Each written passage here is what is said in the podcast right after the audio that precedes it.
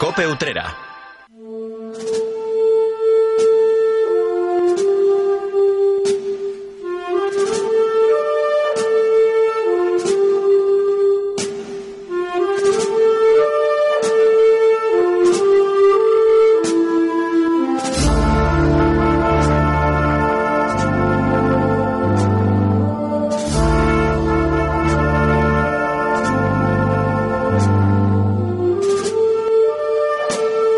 Recién estrenado verano no impide que sigamos quemando incienso cada jueves. Todavía nos quedan un par de semanas más para que podamos seguir disfrutando de esta programación cofrade, así que como siempre la invitación es que nos acompañen hasta las 8 de la tarde. Durante esta hora de radio va a haber tiempo para hacer un repaso por la actualidad de nuestras hermandades, para recibir a protagonistas y también para analizar todo lo que es noticia en nuestro tiempo de tertulia. Comenzamos una nueva edición de la Linterna Cofrade. Les saluda Salvador Criado.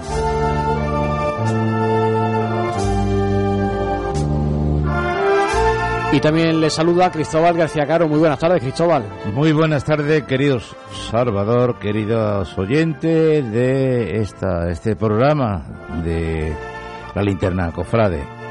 Eh, sones eucarísticos desde que comenzara el trido del corpus hasta que hemos pasado ya de la octava, estamos en el tiempo ordinario. Y bueno, pero siguen sonando todavía estos sones. Este es, este, esta partitura es de el músico Oscar Navarro González y su título es Osanna Ineselsi.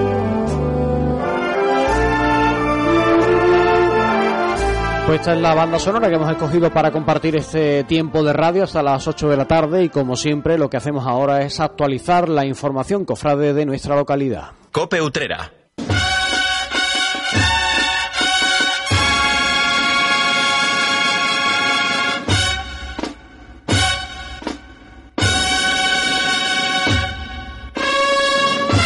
Y comenzamos, Cristóbal, hablando de la restauración del estandarte y del palio sacramental de la Hermandad del Redentor Cautivo, que, bueno, pues ha dejado al descubierto alguna sorpresita.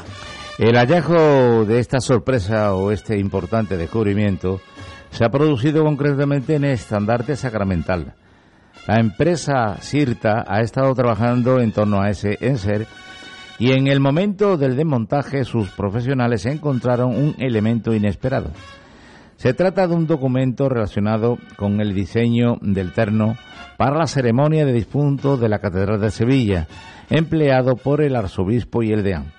Está fechado en el siglo XVIII y se utilizó la confesión o para confesionar una pieza que aún están en uso.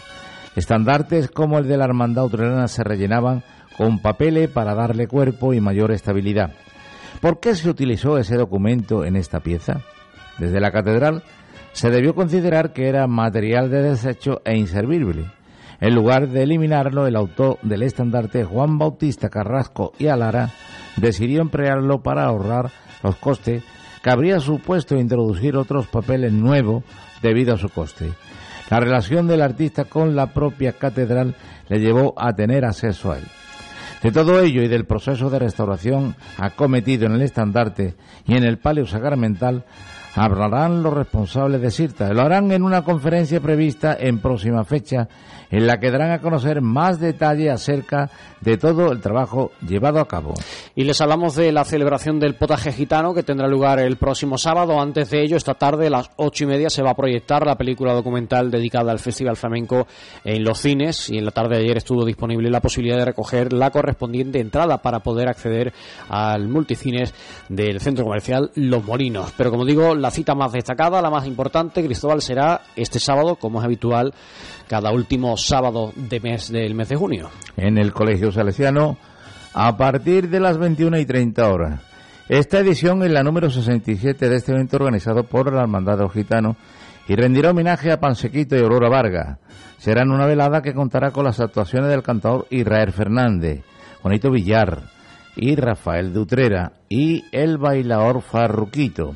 A todo ello se sumará un cuadro flamenco, esencia y compás, en un acto eh, que, como viene siendo habitual, es multitudinario. El festival será presentado por el periodista Juan Garrido y contará con Antonio Fernández Romero como mantenedor. Entrada que todavía pueden adquirirse en el kiosco Mudeja, situado en la Plaza del Altozano, de 18 y 30 a 21 y 30. Disponible al precio de 25 euros. Y la Hermandad de la Virgen de Consolación, la Hermandad de la Patrona, está inmersa en el proceso electoral que le va a llevar a designar a su nueva Junta de Gobierno. El primero de los pasos a dar es la exposición del censo electoral que puede consultarse hasta el 20 de septiembre. El periodo de presentación de candidatura se extenderá del 20 de agosto al 20 de septiembre. Para ser hermano mayor es obligatorio tener cumplido 30 años de edad y 5 de antigüedad. Y en el caso del resto de personas que integren la Junta de Gobierno, es preciso ser mayor de 18 años y tener 3 años de antigüedad en la hermandad. El Cabildo General de Elecciones tendrá lugar el 20 de octubre en el Salón Parroquial de Santa María de la Mesa. Y la Asociación Musical Álvarez Quintero está cumpliendo 60 años de vida y este sexagésimo aniversario trae consigo diversas actividades. Entre ellas, este mes de junio, tres conciertos en distintos enclaves de nuestra localidad que llegan a su fin esta semana, Cristóbal. En concreto, la cita será el sábado en El Castillo. Allí podrá escucharse al grupo de trombones de la Academia Felipe Piñero, al grupo de metales Organum Brax 3, al ensamble de luz y a la banda de música Álvarez Quintero. Todos ellos harán sonar sus instrumentos en una velada que dará comienzo a las 9 de la noche. Además, este evento traerá consigo también un homenaje a los fundadores y la entrega de insignia de oro. Cope Utrera. ¿Ahorrar la factura de la luz con placas solares? ¿En Utrera? Uninergia. ¿Con la tranquilidad que da una oficina para atenderte en vez de solo por teléfono? Uninergia. Y si es necesario, nosotros te visitamos a ti. ¿Te gustaría saber cuántas placas son necesarias para empezar a ahorrar? Sin duda, Uninergia. Nuestros ingenieros elaborarán para ti un estudio gratuito para adaptarse a tu consumo y enfocarse en la rentabilidad. Todo con una simple llamada o un WhatsApp al número 698 90 35 82. Recuerda 698 90 35 82. También en uninergia.es. Estamos y somos de Utrera. Uninergia, especialistas en placas solares. Polígono Industrial La Morera, calle Jornaleros número 13, detrás del antiguo Eroski. Más en uninergia.es. ¿Tu vehículo necesita un arreglo de chapa y pintura? Entonces tienes que traerlo a Taller Chapa y Pintura Alejo Trabajamos con todas las aseguradoras y disponemos de vehículos de cortesía. Realización propia de pinturas, reparación de volantes, pintado de interior en cuero, pulido de carrocería, de faros, arreglos de cerraduras o cambios de luna. Búscanos en el Polígono El Torno, en la calle Ronda de los Torneros número 10 o llámanos al 602 826 926. Si quieres poner guapo tu vehículo, ven a Taller Chapa y Pintura Alejo. Para obtener un buen café hay tres pasos. Uno, buena máquina. En Cafés Mocaibo tenemos la última tecnología y siempre en perfecto estado gracias a nuestro servicio técnico. Dos, un gran producto. En Cafés Mocaibo nos encargamos de seleccionar los mejores granos que junto a nuestro tueste artesanal y diario hacen que llegue a su taza lo más fresco posible. Tres, un buen barista. Servir un buen café es fundamental. Para ello hemos creado nuestra propia escuela de hostelería para formar a los camareros en este arte de servir café. Estamos en el Polígono La Morera, en calle Carreros número 23 Utrera. Teléfono 954 87 3007. Café Mocaibo, el único café orgullosamente utrerano. Cope Utrera.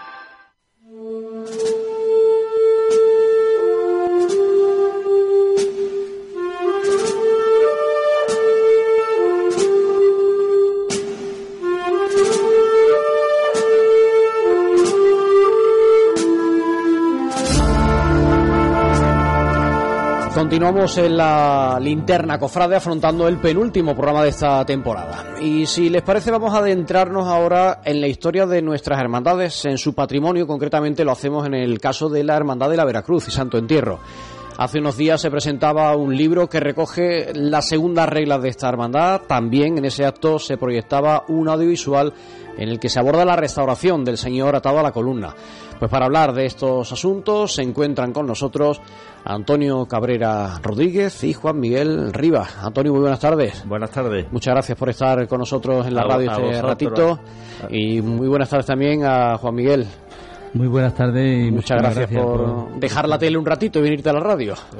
Es fundamental, ambos medios somos fundamentales y, un placer estar aquí con vosotros. Vamos a hablar ahora con ellos de, ambos proyectos. Eh, vamos a empezar, si os parece, por el que tiene que ver con las reglas, esas segundas reglas, un documento de 1546 que en lugar de estar en las dependencias de la hermandad, que es donde se supone que deberían estar, se encontraban extraviadas hasta que hace algunos años aparecieron, por decirlo de alguna manera, de, de una forma casual. Eh, Antonio, ¿cómo fue aquello? ¿Cómo la hermandad tuvo conocimiento?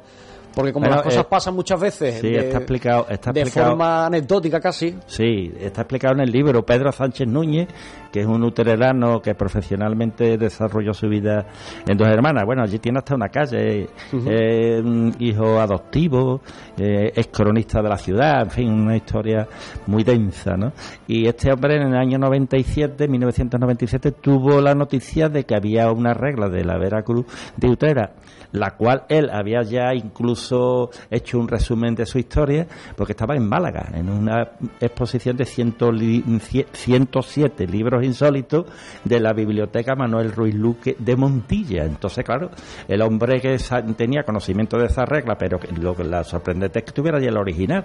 Entonces ya él puso todos los mecanismos jurídicos, es una persona de ley en definitiva, para intentar recuperarla, pero claro, se encontró con don Manuel Ruiz Luque, mucho más joven que ahora, ahora tiene cerca de 90, pues hay que quitarle 26, o sea, con 60 y tanto.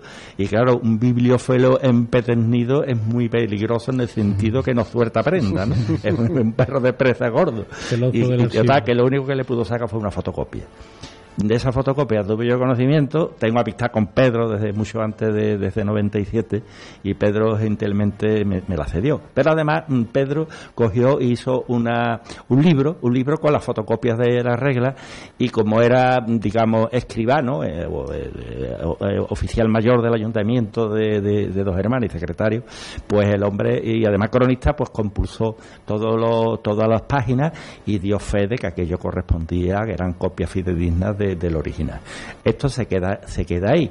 Entonces yo con la fotocopia a su vez hice mm, dos trabajos, uno en el año 2000 para el Consejo de Hermandades, ¿eh? del libro del Gran Jubileo, ahí ya se, se habla de las reglas, y después ya en 2005 en, una, en un simposio de la Cruz del Campo, que se celebra todos los años en el mes de noviembre, y ahí se, reúnen investigadores de, la archidiócesis y, y, hacen ese simposio. Yo tuve la fortuna y el honor de participar en ese y precisamente hablaba de, entre otras, de estas reglas. Esto quedó aquí, pero ¿qué ocurre? Que con motivo de la restauración del Señor, la Comisión de Seguimiento acordamos de que había que editar un libro con el informe de, de don Pedro Manzano Beltrán, el restaurador. Y bueno, pues se, y entre medias, pues claro, hay que hacer investigación. Y nos encontramos con el expediente de Pedro con las fotocopias que yo he hablado antes. Entonces, claro, pensamos, Juan Luis Araújo y yo, que estamos haciendo esas investigaciones, pensamos, bueno, pues es que la podemos conseguir, es que hoy día es fácil efectivamente nos metimos por internet, nos pusimos en contacto con la directora de, de de Montilla, de la biblioteca, que se llama Elena eh, Bellido Vela. Bueno, todo han sido facilidades de esta mujer, todo una maravilla. El ayuntamiento, que es el patrón, autorizó a su, a su edición. Y bueno, pues lo demás más o menos ya lo conocemos. Hemos encontrado desde un personal muy eficiente, muy preparado y muy competente. Entonces, pero no la hemos podido recuperar, Antonio, la original, que es lo que la original, gustado claro, se, ha hecho una, se, ha hecho una, copia fácil, es decir, fidedigna. Sí. Fidedigna. ¿eh? Y, y, el estudio codicológico, que es muy importante en estas cosas, la ha hecho una archivera del Estado que trabaja en Salamanca, ¿eh? que se llama Lucrecia Prieto que me la quería dejar sin nombrar. ¿Qué es eso exactamente para que la gente que nos esté escuchando y no sepa eh, ¿A qué nos estamos refiriendo? ¿A las reglas? No, al, a esto último que me acaba de ah, comentar. el estudio codicológico es la descripción física y la transcripción de las reglas. O sea, para que todo el mundo tenga acceso a la transcripción. Es fácil de leer, o sea, no es difícil pero hay algunos algunos giros y algunas cosas que sí puede llevar a confusión y entonces puede consultarlo, digamos. En el siglo XVI no se escribía o no se hablaba como se hace en el año 2023. Además, y a la hora de escribir, evidentemente. Ah, como hacemos, hacemos, en el WhatsApp, mm, e, ellos mm, comprimían las palabras.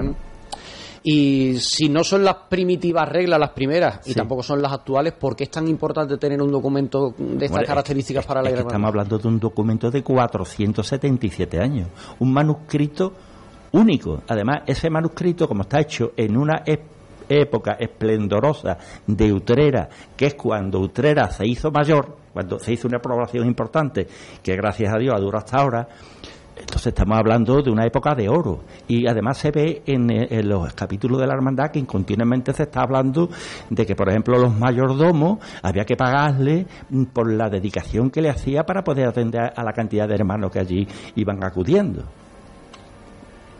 hoy día casi que muchas veces nos planteamos la necesidad de tener que pagarle a alguien porque no encontramos gente que esté en la Junta de Gobierno, con lo cual sí, sí. solamente hay que mirar lo que se hacía hace con un, con, Sí, dice sí. 400 años. ¿no? Efectivamente. Y el compromiso de los hermanos, ¿no, Antonio? También. Sí, Era bueno, es que fue una época de esplendor de Utrera y, hace- y- y se, y se multiplicó la población, pero bastante. Fue cuando se expandió fuera de las murallas, cuando, eh, por ejemplo, la, eh, la Plaza del Bacalao coma- toma la fuerza que tiene con el ayuntamiento que en aquel momento eh, se, se edifica, eh, la- las se rematan las sacristías de las dos parroquias todas las hermandades prácticamente, menos, menos por ejemplo, yo que sé, la de la, misma Veracruz, que probablemente es de finales del 15. Utrera fue esplendorosa, las dos sagramentales, las de ánima, y ya para colmo fue la guinda del pastel, fue el fenómeno de consolación. De manera que en 1570 el, el historiador y literato Juan de Mallara hace una descripción de Utrera que es una maravilla y remata con que es una hermosa matrona que está vestida a los romanos con muchas mm, roscas de pan, eh, mm, ¿cómo se llama esto? Eh, uva, eh, espiga, un, aceite en vasija y en el pecho un joyel y dentro la Virgen de Consolación que como loca andaba da- haciendo milagros desde el año 19- 1558, o sea, llevaba ya 12 años en plena efervescencia. Esa es la utrera, esa es la utrera donde viene la regla. Una regla que viene para cubrir las necesidades de una hermandad que está creciendo, que está resurgiendo. Entonces, en ese documento entiendo que también se trasluce todo eso que tú dices, ¿no? Todo, toda la realidad que, que existía en Utrera, bueno, ¿no? todos los de utrera no, lo, hombre, o lo una parte, bueno, que, lo- se, se podía, que se podía intuir, ¿no? Claro, claro, no, es que claro, la persona que conoce la historia un poco de Utrera de aquella época, mm, evidentemente ya relaciona. Va, va cuadrando, va cuadrando el puzzle siempre de la historia, va cuadrando. La hermandad iba de la mano con Utrera. Y es cuando empezó la Semana Santa. La Semana Santa empezó en esa época, lo dicen todos los especialistas. Entonces, claro, hermandades como la del Rosario, como la de la Soledad, la de Jesús Nazareno, la de la Veracruz, las que se fusionó con la Veracruz, como por ejemplo la de la Santa Columna, que era también del convento franciscano, la de la Concepción, que era una hermandad de penitencia también. Entonces, claro, Desde un punto de vista antropológico, perdona, eh, de alguna manera ese tipo de reglas describen cómo era el pueblo, cómo era la Cómo era la ciudadanía, co- la la costumbre la de ellos. concepción de lo que sería el ciudadano modelo, el hermano. Claro, claro, no, en eso sí, no, tiene, muchas lecturas, estamos hablando de 58 capítulos en el que se va analizando, por ejemplo, dice, los hermanos, lo- lo- las personas encomendadas, la, la persona encomendada era la persona recomendada. Es decir, que tú llegas y dices, oye, que, yo tengo un vecino que quiere que el día de mañana, cuando él muera, tenga los mismos honores que tiene un hermano de aquí, que tiene que hacer. Y entonces yo legislaba, oye, pues tiene que dar no sé cuántos reales, tiene que hacer esto y tiene que hacer lo otro. Y ya cuando él moría, lo velaban igual, llevaban los sirios, le hacían los responsos, las misas, vamos. Todas estas cosas se ve ahí. Y sobre todo, el tema de la Semana Santa es que describe el cortejo. Es que había cinco humilladeros. Humilladero era cuando las dos imágenes se acercaban y la Virgen se inclinaba al Señor. Eso era el humilladero. Entonces mm, tocaban la trompeta, las bocinas, y reunía a los disciplinantes. Y se daban, y se daban los latigazos. ¿Dónde eran los sitios? Corredera, Altozano, Plaza del Bacalao y dice y dos iglesias. Evidentemente las dos iglesias eran Santa María y Santiago. Los pobres cuando iban ya para arriba de la corredera y llegaba a la altura de la calle actual Veracruz, que ahí donde estaba la ermita, pues los disciplinantes ya podían quedarse allí y no tener que andar otro casi kilómetro en llegar al monasterio. ¿Y por qué? Porque ya no podían más, iban reventados y, sangrientos. Entonces se encontraban en la ermita con el, con, el atado a la columna, que era un colega, e- era un compañero como ellos azotado y herido. Y allí le curaban las heridas. Las heridas físicas y las morales y espirituales, para eso tenían la imagen. Por eso viene, a final del 17, esa imagen que sustituye a otra anterior.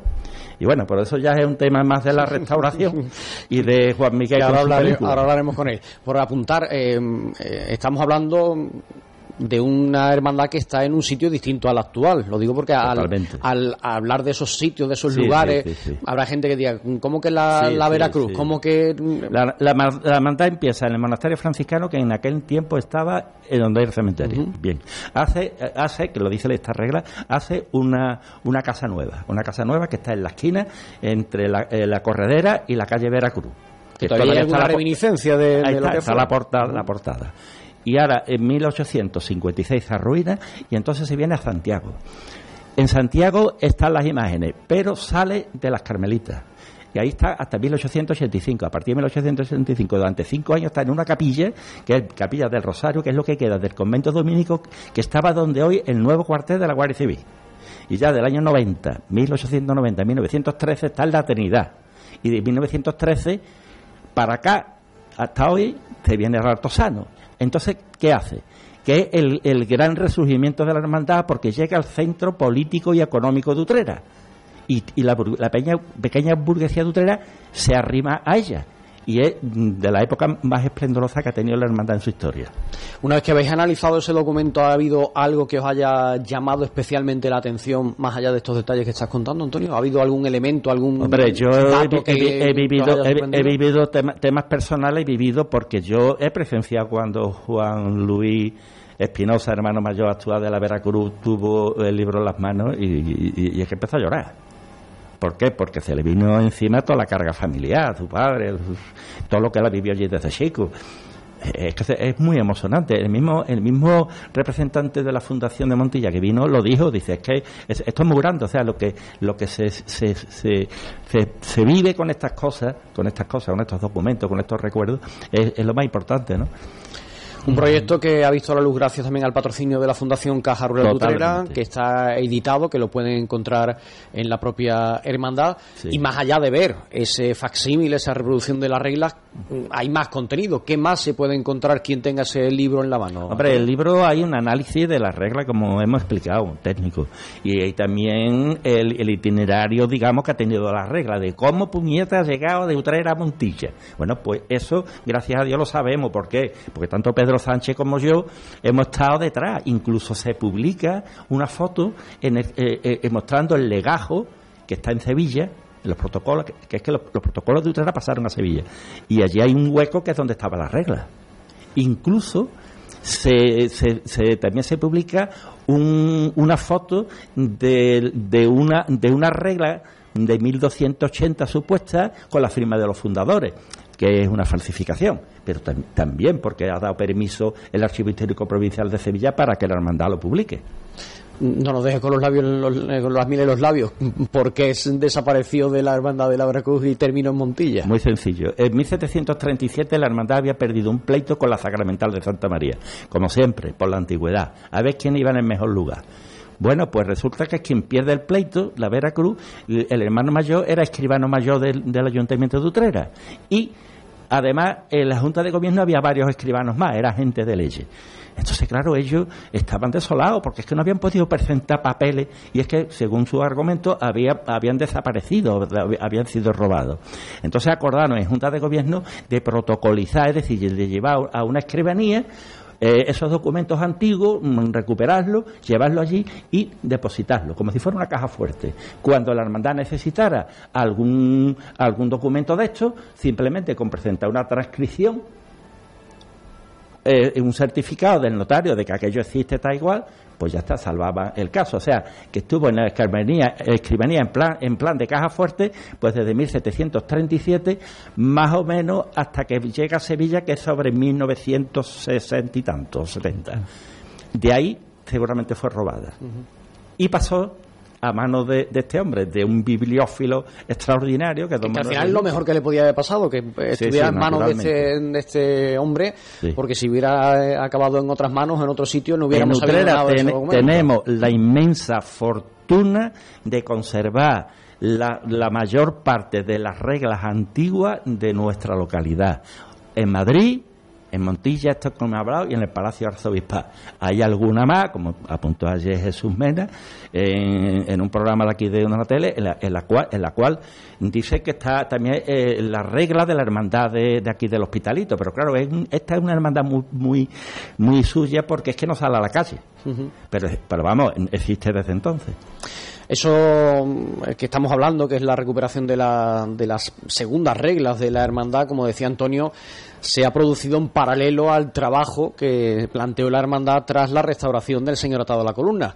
Y eso me lleva a hablar con Juan Miguel porque él ha sido el que se ha encargado su, su casa, Ubitel Producciones, de darle forma a un proyecto audiovisual, también en colaboración con, en coordinación con Antonio y con la presencia de otras personas que han eh, podido bueno, pues plasmar lo que se ha realizado en torno a este magnífico Cristo maniatado.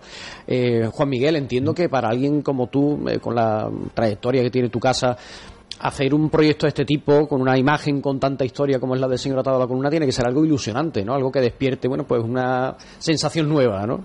Sí, la verdad que sí. Y además que venido precisamente del compromiso eh, con Antonio que tiene con, para con su pueblo y en esa cosa coincidimos. Cada vez que hay algo similar, pues nos ponemos mano, a la obra sin, sin pensar en las consecuencias que puede traer, que, como ha sido en este proyecto. Pero la verdad que sí, es una responsabilidad importante decir, bueno, pues, estamos aquí desde hace tantísimos años, el poner el granito de arena en la historia para que se vea este tipo y quede este, este documento para que se vea y los que vengan vean cómo se, cómo se deben de cuidar las imágenes, cómo se deben de hacer eh, las entidades como es una hermandad, debe de cuidar de su eh, figuras que tienen allí, son obras de arte, ¿no? Entonces, el colaborar para que eso se dé, eh, la verdad que ha sido una gran satisfacción y un, y un, reto. ¿Y cómo se ha planteado este, este proyecto, este trabajo? ¿Qué estructura tiene? ¿Qué, qué, habéis querido contar o cómo habéis querido contarlo? ¿Con qué hilo, conductor? Pues en principio es más bien una crónica, más que un documental al uso y exprofeso para eso Antonio, desde el principio, él fue el que me, convenció para que siguiera. Bueno, explico, explico el tema, güey. Se está haciendo un libro, un libro de la restauración, que está así, así empezó. Y como complemento, pensamos que era bueno que hubiera un, documental que reflejara desde que antes de salir el Señor hasta que vuelve. Y entre medio todo el movimiento que ha tenido la hermandad y las personas, digamos, más cercanas al Cristo, el universo del Cristo. Y esa es la idea, esa era la idea. ¿eh? Entonces, eh, eh, por primera vez que yo conozco una se hace el libro del resumen de la de restauración algunos artículos más que va a llevar pero además va a tener otro documento muy importante, complementario, mucho más actualizado con las técnicas de hoy, que es el, el, el, documental. Y que yo tenga constancia, anteriormente no se ha hecho algo similar yo nunca sepa, con otras restauraciones. se, habrán hecho lo mejor que hayan tomado en la restauración, pero que salga tantas entrevistas con todas las personas. A eso voy. Eso, eh, ahí que, se, ha, se, ha, tratado, que, que, como yo digo, el, verdadero valor de, de este documento no es simplemente el haber hecho una crónica o, como de alguna manera el restaurador, en este caso Pedro Manzano, ha hecho con, la figura, sino que además va acompañada, que fue lo más bonito que lo pudimos impregnar a ellos, es con el sentimiento de la gente que realmente cuida de la imagen, que algunas veces están en el anonimato, pero que son piezas fundamentales dentro de una hermandad y que nos han permitido el poder acceder a sus sentimientos, podríamos decirlo así, a su intimidad para contar qué es lo que ha ocurrido durante ese tiempo de ausencia, durante ese tiempo de la transición, con lo cual ahí tú notas el verdadero sentido porque nuestra religiosidad, nuestra fe en nuestras imágenes tienen un sentido. No solamente que haya una obra de arte se haya restaurado, ¿me explico? Es decir, que, que de alguna manera eso va acompañado de una cosa muy importante y no debemos nunca dejarlo pasar y yo creo que este documental es lo que recoge, es lo que más orgulloso nos sentimos porque en ese sentido Verónica es una persona que ha visto, eh, que ha sido quien lo ha montado, se ha encontrado con, con los puzzles que le hemos puesto sobre la mesa y como una butrerana de pro y que entiende de, sentimientos, de nuestros sentimientos, se vio captarlo perfectamente. Es que ya sale de Nazareno todos los miércoles por ejemplo. Y además, pues, pues ha podido impregnarlo y, darlo a, a, comunicar, ¿no? Con lo cual, ha sido una sorpresa, porque es que es lo que yo decía, lo difícil de este proyecto es que al principio no sabíamos cómo iba a salir. Y al final pues ha salido una cosa realmente importante, interesante para la historia, para el archivo audiovisual, en este caso de la hermandad de Utrera y de la comunidad, en definitiva. esos dos documentos, y personas que van a pasar a la historia. esos dos van juntos, tienen que ir juntos y se complementan Y entonces, aparte del informe del restaurador, que es muy importante, y aparte, y aparte por ejemplo, va, a ir, un, va a ir algún artículo sobre la autoría, ¿eh? sobre una hipótesis, pero muy bien trabajado. Y, y, más el documento que ha preparado aquí Juan Miguel, Ángeles, la mujer, Ibero sobre todo, que, que, que, eso es un auténtico reto porque se ha encontrado delante montones de tomas, de fotografías y eso había que enlazarlo. Y para eso hay que tener manos profesionales y, talento. Y, talento. meterte dentro de, los sentimientos reales que son los nuestros de Utrera. Esto empezó en la Semana Santa de 2022. Correcto. Aquel domingo de resurrección en el que el señor Atado de la Columna estuvo en veneración de despedida hasta que llegaba, bueno, pues este año y culminaba con la procesión con la estación de penitencia en la tarde-noche del Viernes Santo.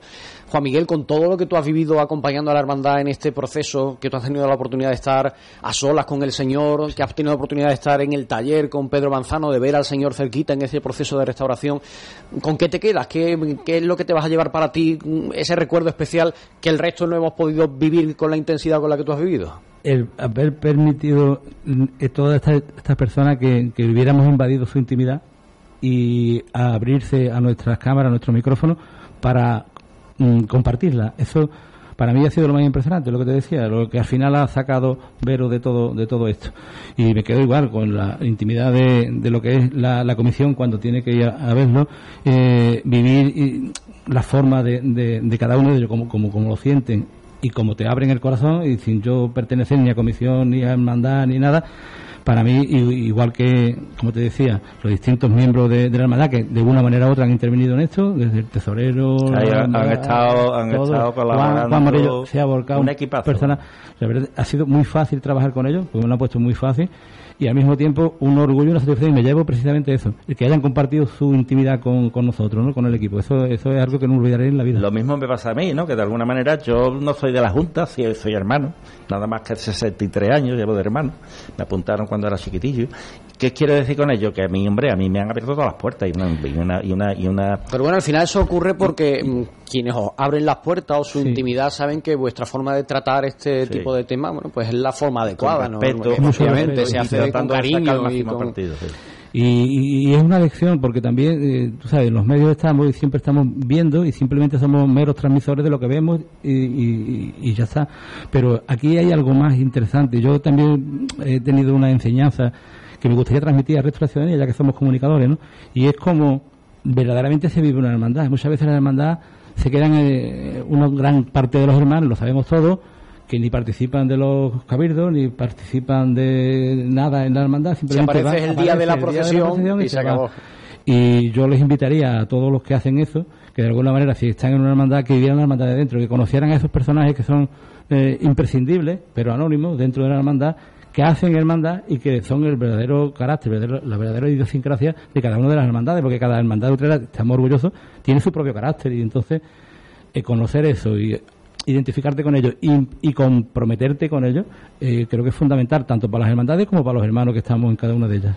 Habéis comentado que hasta donde tenemos conocimiento es la primera vez que se plantea un audiovisual de este tipo en el proceso de restauración de una imagen. Yo no sé si se van a sentar las bases para que cuando a partir de ahora se hagan eh, proyectos similares quede no solo la parte por escrito, que es lo que hasta ahora hemos conocido y que, evidentemente es necesario y fundamental, sino que se dé un pasito más y se aprovechen las nuevas tecnologías, las nuevas herramientas que nos da este siglo XXI y también se ofrezca de una manera visual. Cada, vez iremos a más en este aspecto. Eso lo sabes tú, Salvador cuando entraste en la radio no tiene nada que ver con lo que hay ahora. Hablando de la tiene que adaptar, tiene que adaptar lo que va viniendo. Hablando de la tecnología, precisamente ha habido algo que también es pionero en este tipo, porque han reproducido lo que es la figura del Cristo. Sí. Eh, en un facsimil, bueno, no sé cómo llamarlo. Esto es 3D, eh, en, una impresión 3D que es una maravilla. Es que es, una auténtica, prácticamente idéntico. Es idéntico. Vamos, vamos a explicar, vamos. Eh, hoy día con las tecnologías nuevas, pues se aprovecha la restauración, que está allí la imagen, entonces va un equipo, hace tomas, tomas en, 3D, en tres dimensiones, y, y, eso es un archivo ya que va para la hermandad para el caso de que haya algún incidente, pues que se pueda reproducir la imagen, que no se quede. Eso es lo que es una de las cuestiones que yo creo que también ha sido en este caso claro. como, entonces, la hermandad ha aprovechado, ha aprovechado y, y, está haciendo copias que lo encarga que me parece que por 600 euros puede hacerse de una réplica exacta. Exacta. Pero exacta, exacta. Del señor atado. Exacta, vamos. Con su policromía, los, los reguelos de sangre en los mismos sitios.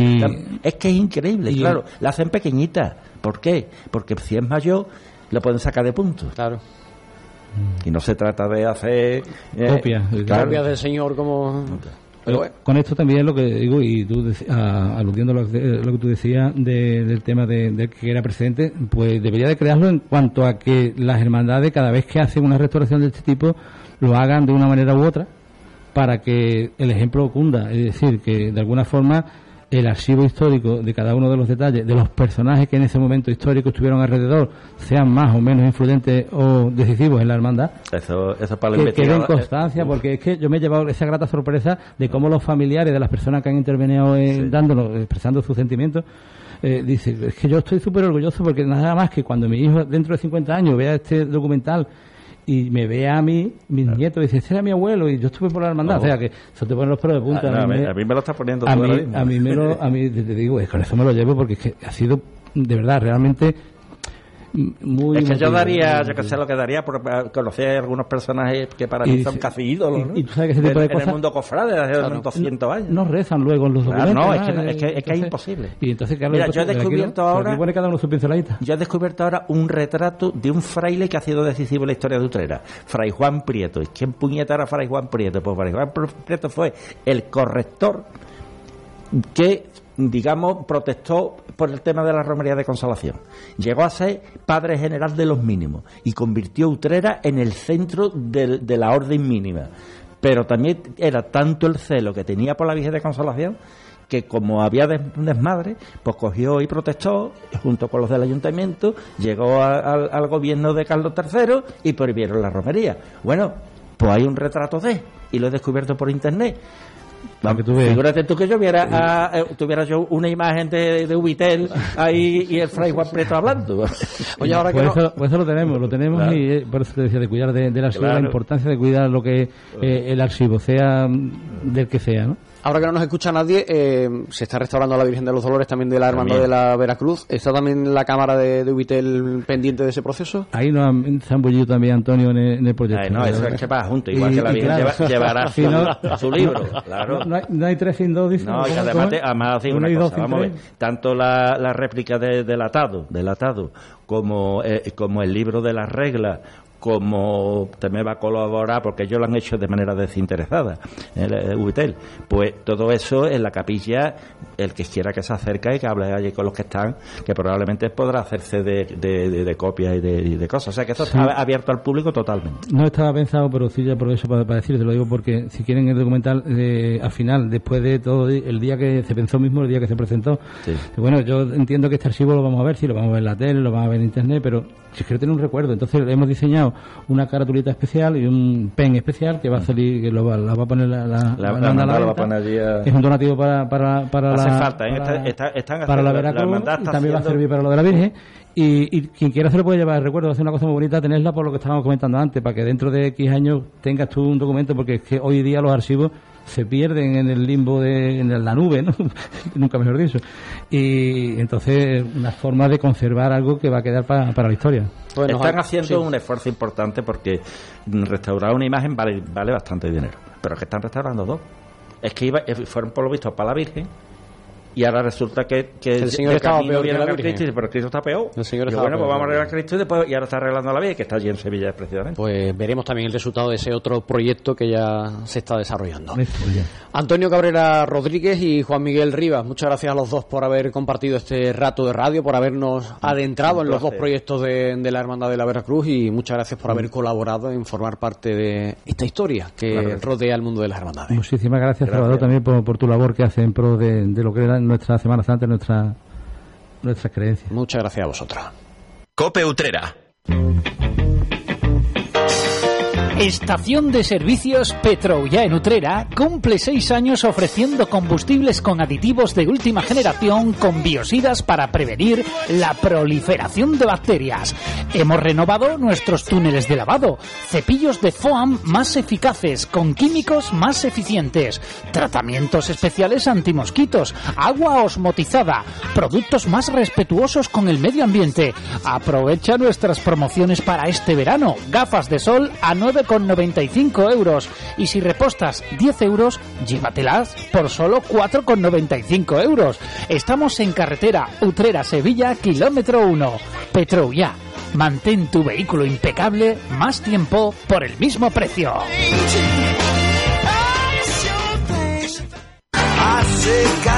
Pasa del calor y vente a Talleres Autocasado. Recargamos el aire acondicionado de tu vehículo por tan solo 55 euros, impuestos incluidos, solo gas R134A para turismos y máximo 800 gramos. Talleres Autocasado te recarga el gas de tu coche para que no pases calor por tan solo 55 euros.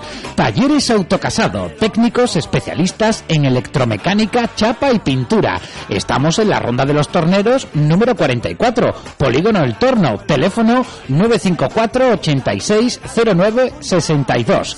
Pasa del calor y ven a Talleres Autocasado. Vuelve Concert Music Festival, el festival número uno del país. Julio y agosto en Chiclana de la Frontera.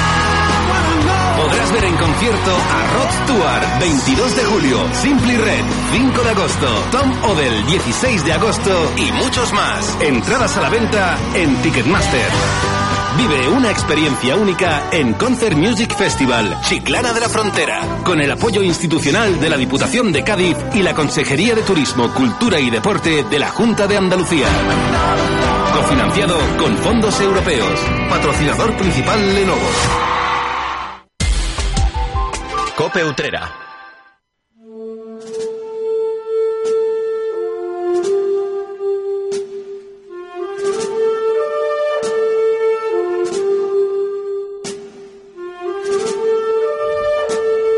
Seguimos en la linterna Cofrade, son las 7 y 41 minutos de la tarde. Hoy vamos un poquito más tarde, pero bueno, era un tema interesante el que hemos estado abordando en los últimos minutos hablando de proyectos de la Hermandad de la Veracruz.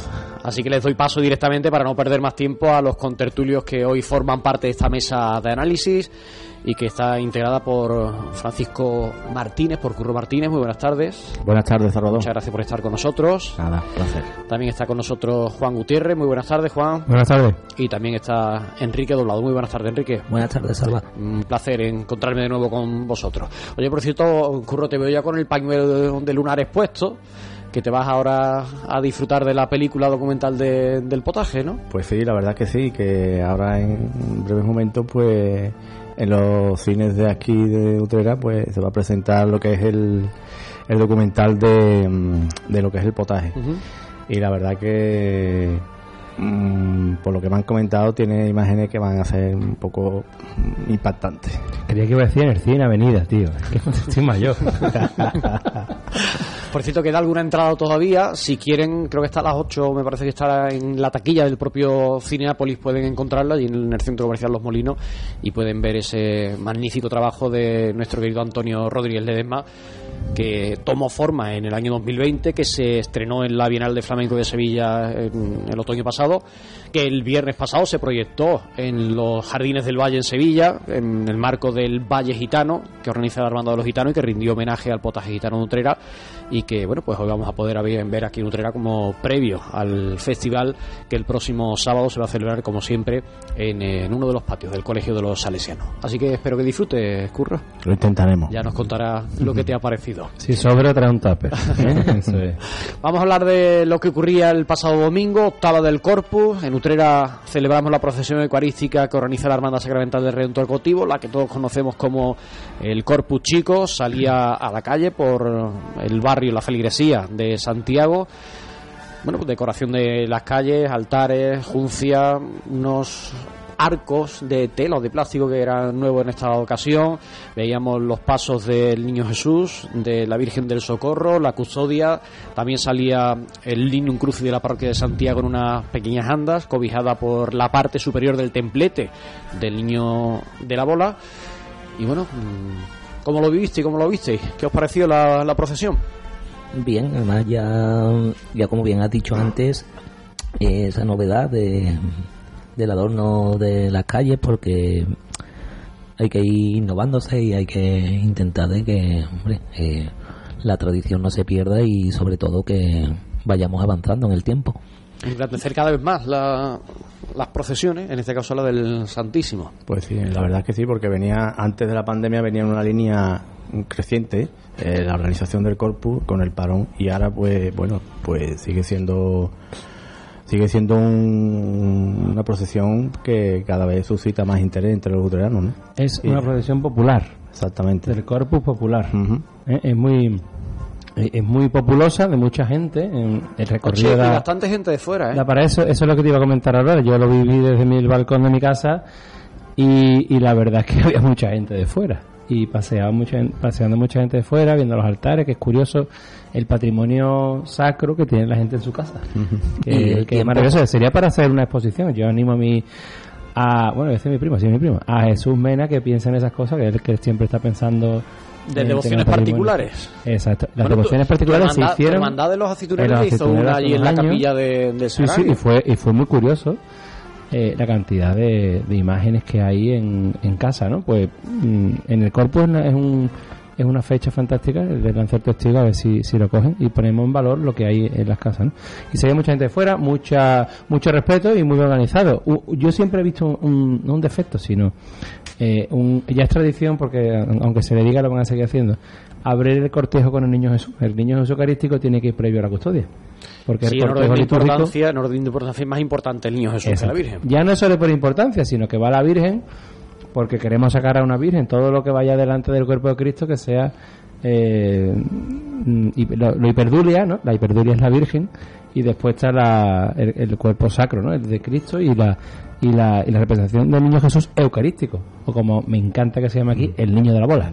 Además que en el caso de la procesión del Corpus Chico mm, tiene incluso más sentido porque como la Virgen del Socorro tiene su propio grupo de fieles que sale y forma un cortejo con su bandera, por protocolo le corresponde ir delante de las hermandades de la parroquia, que son más antiguas, y va por detrás en este caso. Exacto, exacto. Debería así, en la, en la, asociación del, del Socorro y Santiago, detrás la, el Niño Jesús Eucarístico, que se echó de menos al, al Beato Ceferino, pero bueno, eh, no sé si tienen puesto, está estipulado pero el protocolo. Lo que... pasa es que como la semana antes también se le dio culto, pues a lo mejor no querían, pero bueno. Sí, por el encuentro diocesano de, pastorales salió el Beato Ceferino de Pero bueno, que el año pasado salió y, y formó parte del Bueno, lo hemos visto más de un año. Hemos visto incluso a Sagrado Corazón, que lo sacó un año la, San Ramón de Resucitado. San, Ramón, Nonato, lo hizo por el 300 de, el tricentenario de la Trinidad. Y en otros años la Virgen de Rosario, que también ha salido en el paso la Virgen de también, también ha salido. La verdad que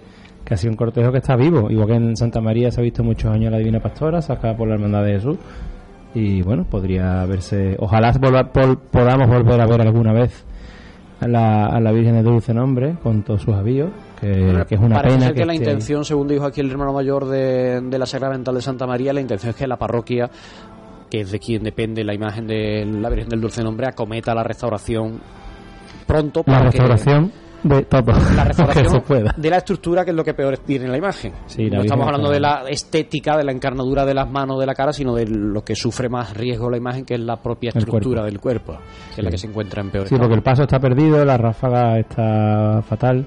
Gracias a Dios mantiene el manto de Rodrigo Ojeda, que que también hay que restaurarlo, porque ya hace 30 años que se restauró. Pero bueno, las cosas de que tenemos. Habéis hablado de la ausencia, que la gente se echó de menos al Beato Ceferino, pero nos encontramos con unas pequeñas andas en la que estaba el Lignum Crucis de la parroquia de Santiago. Yo no sé qué os pareció la incorporación de, de esta, se supone que es la reliquia de, de la cruz de la que fue crucificado el Señor eh, si os llamó la atención, si os pareció que era mm, adecuado, si no lo habríais sacado en andas, por ejemplo. Es un aspecto novedoso que, como bien he dicho antes, pues va cambiando la estética de, de la procesión y, y tenemos que ir pues reflejando esos cambios que siempre y cuando yo lo veo que va para mejor, porque eso mejora la estación profesional.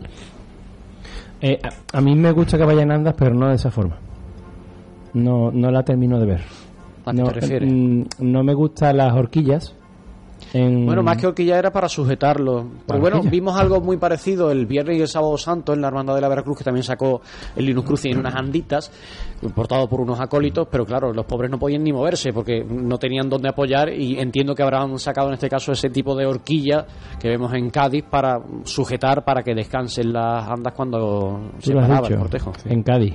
Y aquí hay otra forma de hacer las cosas. también se hace. Está, nada más que tenemos que mirar a 30 kilómetros cómo se saca la, reliquia de la Santa Espina en, en la Hermandad del Valle Jueves Santo o incluso en, el, en un paso en el procesión del cuerpo. O sea, no pasa nada. Mm, y las personas que la aportan pueden ser mm, pueden estar preparadas para eso. O sea que un recorrido de una hora y media tampoco tiene dos horas tampoco tiene bueno tuvimos varios mm, relevos en la procesión. Por eso fue algo que a mí personalmente me llamó la atención. Creo que hubo dos relevos en el paso de, la Virgen y dos relevos creo recordar que fue en el de la custodia. Mira si es relevo fantástico porque significa que hay gente que quiere trabajar pues Vale, y viene una mano, eso es fantástico. Los, los, domingos de Corpus de Caló, ¿eh? los que hemos hecho eso de mármol a mármol, no, nos hemos acordado bastante de la Caló y, de, y ojalá hubiera pedido un, relevo. Yo me alegro de que haya gente que quiera. Pero mm, para cuando tú sacas mm, que se te vea, como, que, como quien dice, ¿no? Si estás delante, si estás sacando unas andas, no, yo lo de la, no veo lo de la horquilla, lo siento. Estéticamente hay que cuidar las formas de aquí y aquí eso no, es una, mi, opinión, ¿eh? no, digo que esté mal. Pero que hay otras, formas, eh, hay otras formas. Tú, como dices, Juan, eh, hay otra forma y pues, a lo mejor el año que viene se puede cambiar y, la estética no es la misma y La estética en Sevilla es con servidores o con vestidos de acólitos o, o ya está, o incluso sacerdotes. eso es lo que yo iba a comentar, que si pues, hubiera la posibilidad de que lo llevara alguien de la curia o algún eh, alguien, como ha dicho antes Juan, pues bueno, pero bueno, que ya el año que viene pues ellos lo estudiarán y verán oportuno lo que Otro año vimos en esta misma procesión, creo recordar que fue la reliquia de Santiago Apóstol y la portó un hermano vestido de librea eh, llevándola en sus manos. Es un servidor que porta algo, o sea, lo mismo que se hacía antiguamente cuando se portaba las, eh, en, la, en la procesión del Corpus Christi empezó con esto, con las reliquias, pues, pues pues sigamos. Es que nada más que tenemos que mirar nuestra historia, no hay que inventar nada. Lo que sirve un poco, por ponerle un pero, un recorrido que se enrocaba en la vuelta. Podía hacerlo un poquito más, más extenso y que no se diera la vuelta. Bajo mi, mi modesta opinión. Antes bajaba a la plaza del Altozano y por evitar lo que supone la plaza con el bullicio, con los bares, etcétera, etcétera, pues se optó por Ramón y Cajal. Ya que hemos gastado el dinero en el arco, no me lo quites de allí. Quizás de todas formas yo creo que lo que ocurrió fue que se extendió, se alargó más de la cuenta porque yo estuve subiendo y bajando haciendo fotografías y la cruz parroquial estaba pues en los bloques de piso que hay en Ramón y Cajal y la custodia estaba todavía en la calle Sevilla. Y no, había cortejo para tanto porque había mm, tramos muy separados. Ah, pues, coincidió con los mm. relevos de, de costalero. Claro los distintos ritmos que llevaba los tres pasos. Una cofradía con tres pasos tiene su cosa ¿eh? para poder llevarla y, claro, y también la, lo, el cortejo la gente que pueda asistir y que después no había por fuera y tal. Un cortejo más reducido, pero que llama la atención que tres pasos, pues. A, mí me hace mucha gracia porque. y, me gusta, ¿no? El ambiente populoso y popular de, este, de esta procesión en el que todo el mundo saluda a todo el mundo, sobre todo las señoras que iban delante de la Virgen del, del Socorro cada vez que veía un altar se paraban y saludaban al dueño o la dueña del, de la imagen. Preciosa, muy bonita, no sé qué. Y se paraban y, yo, y se veían algunas escenas de que te come el paso. la verdad que y, es bonito porque mm, cada uno hace lo que le venga. El día del cuerpo es una procesión, o sea, es un día de fiesta porque, oye, que el Señor está con nosotros y sacamos el Señor cuerpo a la calle. Es la, procesión más importante que tenemos porque es el propio Cristo el que sale a la, la más importante. Además fue la primera procesión después de la pandemia. Eso hay que recordarlo, la, custodia de Santiago. Y, y, la verdad que tenemos un tesoro ahí. Mira, yo, si me está escuchando mi vecino Joaquín Curado, va a decir, yo que era una isla de Santa María en Santiago, y, además perseguido por todos lados, eh, tengo que felicitar a la, a la, parroquia de, Santiago porque el patrimonio que tiene atesorado después de tantos siglos, esa custodia restaurada que es una auténtica maravilla, es que tiene un montón de detalles, después del libro que se hizo por la restauración, que es otra joya, que, debería ser estudiado, eh, eh, es, para, para decir, sigan ustedes, sigan ustedes restaurando ese patrimonio porque lo están haciendo muy bien. Ojalá pronto veamos al paso del niño pues Jesús Eucarístico terminado. el estandarte sacramental y el palio sacramental este domingo después de la Exactamente, una maravilla. ¿eh? Que han quedado además muy bien. Y se, se agradece que utilicen y se tire de profesionales de prestigio como Cirta que, estos, bordados tienen que restaurarse. Además les ha marcado una forma muy concreta de conservar a partir de ahora ese patrimonio. El palio no se puede guardar como se estaba guardando, tiene que quedar en horizontal. Han hecho un mueble expresamente para que quede dispuesto, para que se conserve como hay que conservarlo. Eh, vamos a cambiar de, asunto. Eh, el viernes pasado se presentaba un libro que recoge a modo de facsímil la copia de las segundas reglas de la Hermandad de la Veracruz que bueno se han encontrado en Montilla datan de 1546 y saco este tema porque hace unos minutitos Antonio Cabrera eh, Rodríguez, que ha sido uno de los responsables de los coordinadores de este proyecto de recuperación y de edición de este trabajo, nos aportaba un dato que aparece dentro de ese documento que me gustaría escuchar vuestra opinión. Dice que en aquel momento, en esa regla de 1546, se venía, venía recogido que a la hermandad tenía que pagarle a los mayordomos de la hermandad por la dedicación que le prestaban a la propia hermandad. Yo no sé qué os parecería eso en el siglo XXI, en el año en el que estamos, en el que tantas veces hablamos de que falta gente que dé el paso delante, si al final vamos a tener que pagar para tener a gente que trabaje en las hermandades. no estamos encaminados porque hoy hay hermandades que que mm, o sea que, que derivan su mayordomía a gestoras no, no hablo a nivel aquí, sino las grandes hermandades de Sevilla, pues... Sí, funcionan como empresas, el día a día económico de otro tipo. Que no iba muy mal encaminado por aquella época. Y mira que ha adelantado a su tiempo, uno adelantado a su tiempo. Muchas veces yo pensaba eso, si, si tuviera que cobrar por dedicación a la hermandad, no lo haría. Porque hay cosas que se tienen que hacer gratis da gratis lo que habéis recibido gratis, que yo lo he dado de casa. Yo sí, con Juan. Hay que llevarlo. Pero entiendo que hay cargos que, Dios mío, la responsabilidad que le viene a uno encima con una firma. Si una hermandad va mal, pasa algo gordo, el responsable es hermano mayor, mayordomo y secretario, que son los que firman. Entonces mm, se pueden ver cosas gordas. Entonces, pues, ¿por qué no? ¿Por qué no? Mm, a ver, no hay que cobrar, ¿no? Pero si no se sabe hacer las cosas, hay que pedir asesoramiento. Y el asesoramiento del que sabe lo cobra. Se externaliza, ¿no? Que ahora se lleva mucho, palabra se, muy poco esa palabra. esa palabra. la externalización de la se encarga otro. la externalización. Seréis, ser muerto. La llevanza de la cuenta. Sí, madre. Sí, esa, esa, esa expresión sí es más más rancia, más nuestra, sí. Enrique, ibas a decir algo. Sí, claro, hombre, el balance, como ha dicho Juan, es que verdaderamente si tú estás en la hermandad y ayudas y trabajas el día a día por devoción, por cariño y... Es que suena mal, tener que decir tristemente y desgraciadamente esperemos que no lleguemos a ese punto, pero mm, hay que verse en esa, en esa tesitura. Pero Enrique, pagamos a floristas y pagamos a vestidores. Sí, sí pagamos a costaleros en algunos casos y hay quien contrata a nazarenos. Es decir, o, contratamos acólitos cuando en Sevilla se, se pegan eh, por, por ir delante de, la, de los pasos, los, hermanos más jóvenes. o sea que eh, aquí no vamos mal encaminados. Lo que te hace falta, si no lo tienes, lo pagas y no pasa nada. Sí, pero que tristemente, que tristemente haya que llegar a ese punto. Mm, yo estoy contigo y comprendo tu situación y hay que verse como bien has dicho antes, cuando mm, hay un problema gordo, hermano mayor, mayordomo y secretario, mm, las patas fundamentales de, la hermandad son los que verdaderamente tienen esa responsabilidad. Y volviendo al tema que ha dicho Salvador, la externalización, lo ha dicho Curro, esperemos que no. Bueno, pues ahí queda. No es tan moderno eso de pagar. Yo me alegro de que se haya llegado a esa regla.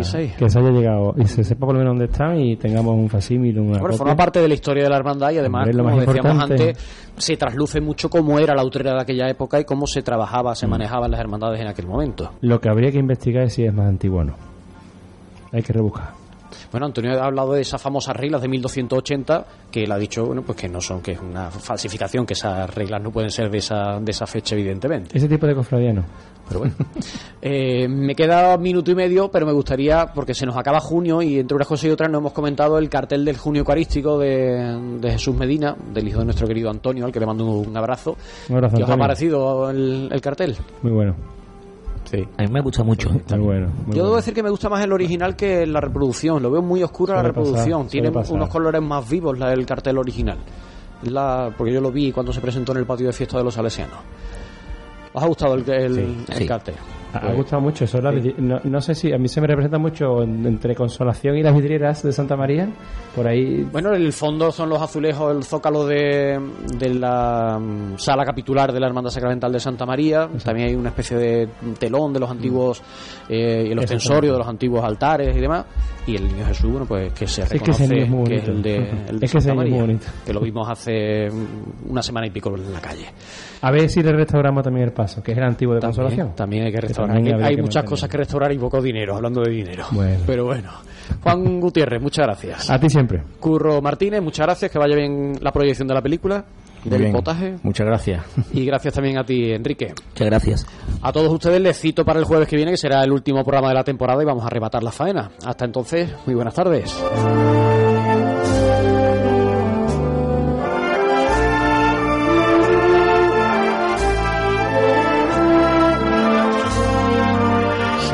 Las 8, las 7 en Canarias. Hola, soy Juan Carlos y tengo 59 años y trabajo de técnico químico en una empresa de plástico. Esta es una buena hora para escuchar la radio. ¿Qué digo? La mejor hora para escuchar la radio. Aquí, en la linterna, con Ángel Espósito. Con Expósito, la última hora en la linterna. Cope, estar informado. A Pedro Sánchez parece que le ha gustado el formato. Que tiemble Pablo Iglesias, que ha nacido un nuevo tertuliano, capaz de autoelogiarse hasta el empalago. Sin límite para que le hagan la pelota, como a Pablo, por cierto. Le gusta más una cámara que a un tonto una tiza. Y claro, si la cámara ya es en Ferraz, ni te cuento. En el capítulo de hoy, Pedro Sánchez se autoentrevista, se autoelogia y se da así besos como con los dedos con el ministro de Agricultura, Luis Planas. Se ha convertido en una política de Estado. Lo has convertido en una política de Estado. Yo creo que es magnífico, ¿no? Escuchar a Luis es, es, bueno, pues como un libro abierto, ¿no? Más que un libro, una enciclopedia, ¿no? De- y que pido un aplauso para él. ¿A quién se le habrá ocurrido esto? ¿De verdad hay algún genio que piense que esto vende? El nuevo formato es surrealista. Seamos sinceros, ¿eh? Y con todo el respeto, sin el menor sentido del ridículo. ¿Te imaginas que escriba ayer o Luis Planas hoy le dicen algo que no? ¿Eso lo hemos hecho tú? No, no, tú no lo has hecho, esto lo hemos hecho. Pedro Sánchez tiene una obsesión patológica en torno a su persona. Y si no, echemos cuenta, ¿eh?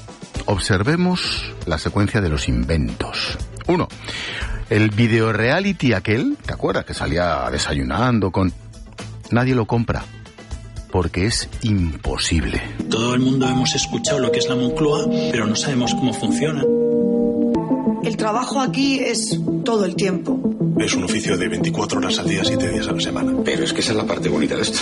Desayuna, Miguel. Sí, sí, no, no. Yo quiero aparecer como soy. Seguramente las personas que mejor conoces en tu vida las conoces muy bien también porque las has visto en ámbitos muy privados. Vamos por aquí. ¿Qué tal? Buenos días. Por cierto, ¿quién pagó el reality? Ojo, un reality que nadie compra, ¿eh? Me parece que lo pagamos tú y yo. Segundo invento, los videojuegos aquellos jugando a la petanca, montando en bici en una biblioteca que abrieron solo para él. Me recuerda mucho a mi abuelo. una gran afición, la verdad que... Salvaje, pero... Es que luego ya... Muchas gracias, Antonio. Hola, buenas. Yo soy Aline, gracias. Pues aguante, yo sé que lo tengo un poco complicado. No se me ocurre una promoción más falsa, más impostada y desde el respeto más mentira. Tres, ahora estamos en temporada de entrevistas o algo así. La de Wyoming, en la sexta, dejó un momento para el mármol. Díganos, presidente, ¿usa usted boxer o slip? Anda que sí que te digo que no llevo nada de eso. Y se ríen, el público como...